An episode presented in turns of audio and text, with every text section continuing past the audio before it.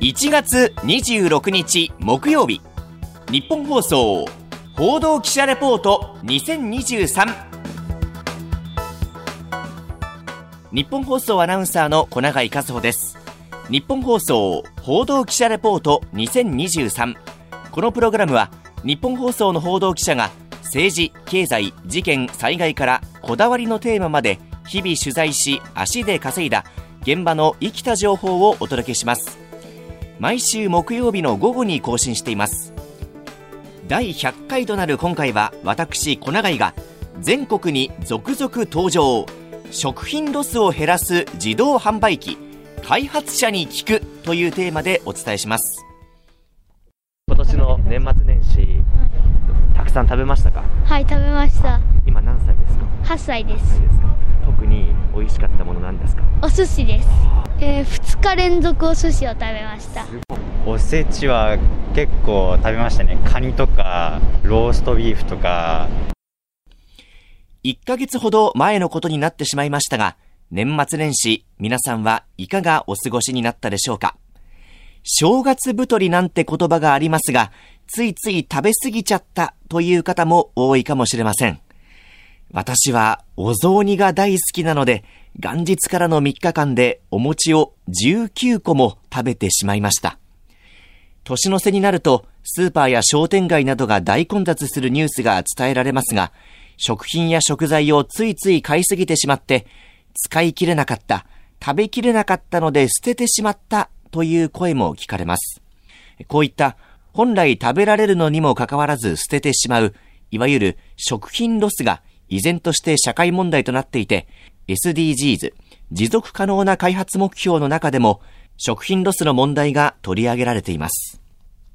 農林水産省や環境省のホームページによりますと、日本の食品ロスの量は2020年度およそ522万トン。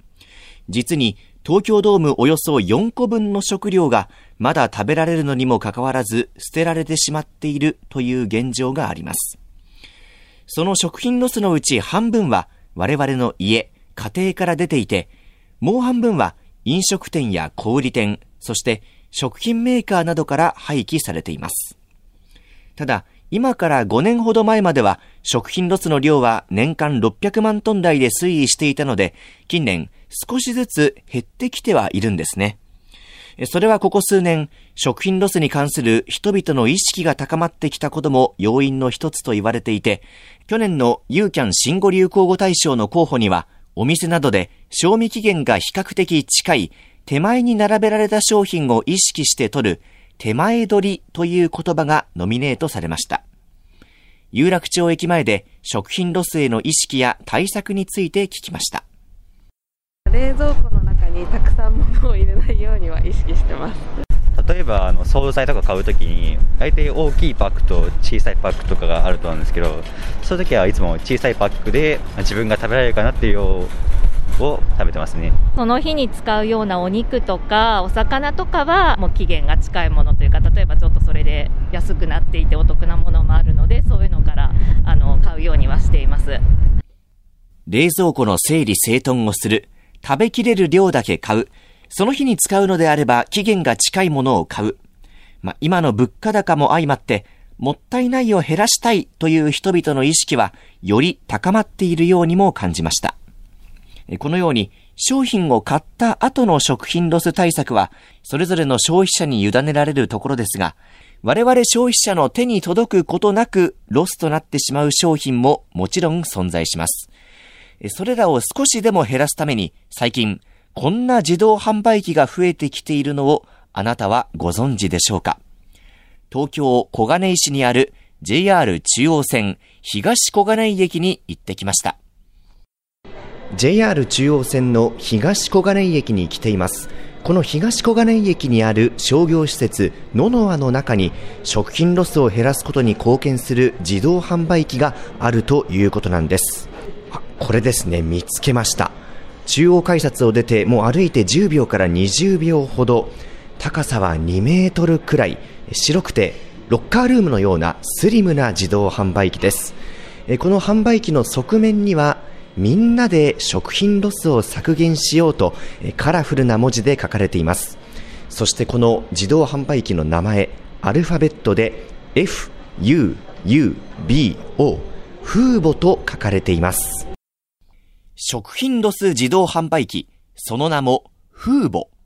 現在、北は北海道札幌から南は沖縄那覇空港まで全国に55台が置かれています。東京都内ですと、小金井や八王子など JR 中央線の沿線や新宿郵便局、また原宿にも設置されています。どのように商品を買うのか。まず、フーボのホームページから自分が買いに行きたい販売機を選びます。すると、その販売機で売られている商品のメニューが出てくるので、買いたい商品を選んで、クレジットカードなどで事前に支払いを済ませて、あとは自動販売機フーボに商品を取りに行くだけです。実際に私も受け取りをしてみました。さあ今、スマートフォンで商品の注文と決済を終えました。よくスーパーでも見かけるチョコレートのお菓子を買いました。すると今、メールが届きました。メールに記載されている URL をクリックすると、今カメラが起動されました。そして私の目の前のフーボ自動販売機に QR コードが貼ってあります。私のスマートフォンで起動されたカメラで QR コードを読み取ると、あ、今、扉が開きました。私が注文したお菓子を棚の奥から取り出して無事に受け取ることができました。賞味期限を見ると1月の27日と書いてありますね。今日が1月の10日ですのであと17日ほど、まあ、お店で売られているよりは賞味期限買ってからかなり短くなっていますね。と無事に商品を買うことができました。小さなお菓子などは買ってすぐに食べることも多いと思うので、仮に賞味期限がすぐ近くだとしても食べきることができて、結果的にロスを減らすことにもつながるのではないでしょうか。さて私は、この食品ロス自動販売機の開発者にお話を聞きました。学生時代に世界一周をしたいと思って旅をし始めましたと貧しい子供たちがいるんですけど必ずと言っていいほどギブミーマネーって言われますとである時ポケットに小銭も入ってなくてでビスケットがあったんでもうビスケットでいいって冗談半分で言ったらすごく嬉しそうに食べ始めて今日食べるもの明日食べるものが欲しくて Give me money って言わされてるだけで。本当は Give me food なんじゃないかな。一方で日本に帰ってきてみれば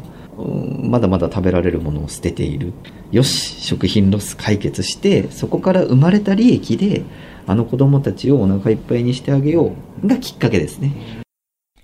こう話したのは、食品ロス自動販売機フーボの開発者であるゼロ株式会社の沖杉大地共同代表です。現在35歳。もともと大手の旅行会社で働いていましたが、6年前の2017年に起業。大学時代に世界を一周した時、スラム街に住む貧しい子供たちにお金ではなくお菓子を渡した時に見せた嬉しそうな反応。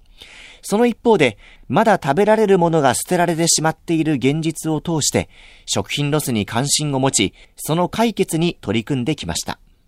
行き着いた先が、食品ロスを減らすための自動販売機を作りたい。冷蔵庫メーカーだけで数十社の企業を回り、2年間かけて、今の自動販売機、フーボが完成したということです。商品には、販売期限というものがあって、まだ賞味期限や消費期限が切れていなくても、ある一定のラインまで期限が迫って売れ残ってしまったものは棚から姿を消し、メーカーに返品されたり、お店で処分されているという現状があります。販売期限は徐々に緩和の動きもありますが、目安として期限の3分の1とされていて、例えば賞味期限が2ヶ月、つまり60日間の商品の場合、賞味期限が残り20日を切ると、販売期限を迎えてしまいます。沖杉さんは、こういった販売期限を迎えてしまった商品などを食品メーカーや卸売業者から買い取って、フーボで再び販売しています。我々安く仕入れて、安く売るっていうことはせずに、はい、メーカーが希望する価格で仕入れを行い、極力定価に近い形定価に近い価格でお客様に販売するとしています1回買うとポイントがつくようになってましてそのポイントで次回以降食品ロスがお得に買えるような仕組みになっています。例えば残り1ヶ月の賞味期限であれば3割引きにして1週間を切ってくれば半額ないしは9割引きとかっていうこともしますし賞味期限が切れた商品に関しても捨てることはなくユーザーさえ同意していただければ0円で提供するっていうことをしています。基本的には定価に近い価格で販売しますが、買った人にポイントをプレゼントしたり、また賞味期限が迫るにつれて徐々に値下げして販売し、賞味期限が切れてしまった商品でも買う側が了解すれば無料で提供するケースもあるということです。我々消費者としては安く買えるのは非常にありがたいことですが、沖杉さんはただ安く売るだけではどこかにしわ寄せがいってしまうと指摘しています。また、メーカー、作り手側の理解を得ることも重要な問題だと話しました。やっぱり食品ロスを販売するっていうことはどうしてもネガティブに捉えられてしまうっていうのがありますと、はい、製品自体の不安、はい、それからもう一つは価格を下げて販売されちゃうんじゃないのっていうブランド既存。安い価格で流通されてしまうんじゃないかっていう不安だったりとか信用できない場所に流されてしまったり海外で転売されてしまったりっていうところがあるので作り手からするとやっぱりそこを守るっていう意味で信頼関係を築くのがかなり時間はかかったかなと。沖杉さんが起業して間もない頃形が悪くお店に並べられない野菜を格安で売る事業を行っていました。その時農家の方から曲がったキュウリもまっすぐなキュウリも味は同じ。だから曲がったキュウリを1円で売られてしまうと、まっすぐなキュウリが売れなくなってしまう。俺たちは曲がったキュウリを作るために汗水を流しているわけじゃないんだ。と、叱られた経験があったそうです。これと同じように、食品メーカーにとっても、たとえ販売期限が切れてしまった商品だとしても、あまりにも安く売られてしまうと、ブランドの価値に影響したり、売り上げにもかえって悪い影響を与えてしまう可能性があります。沖杉さんは、安いからという理由だけで期限が近い商品を買うのではなく、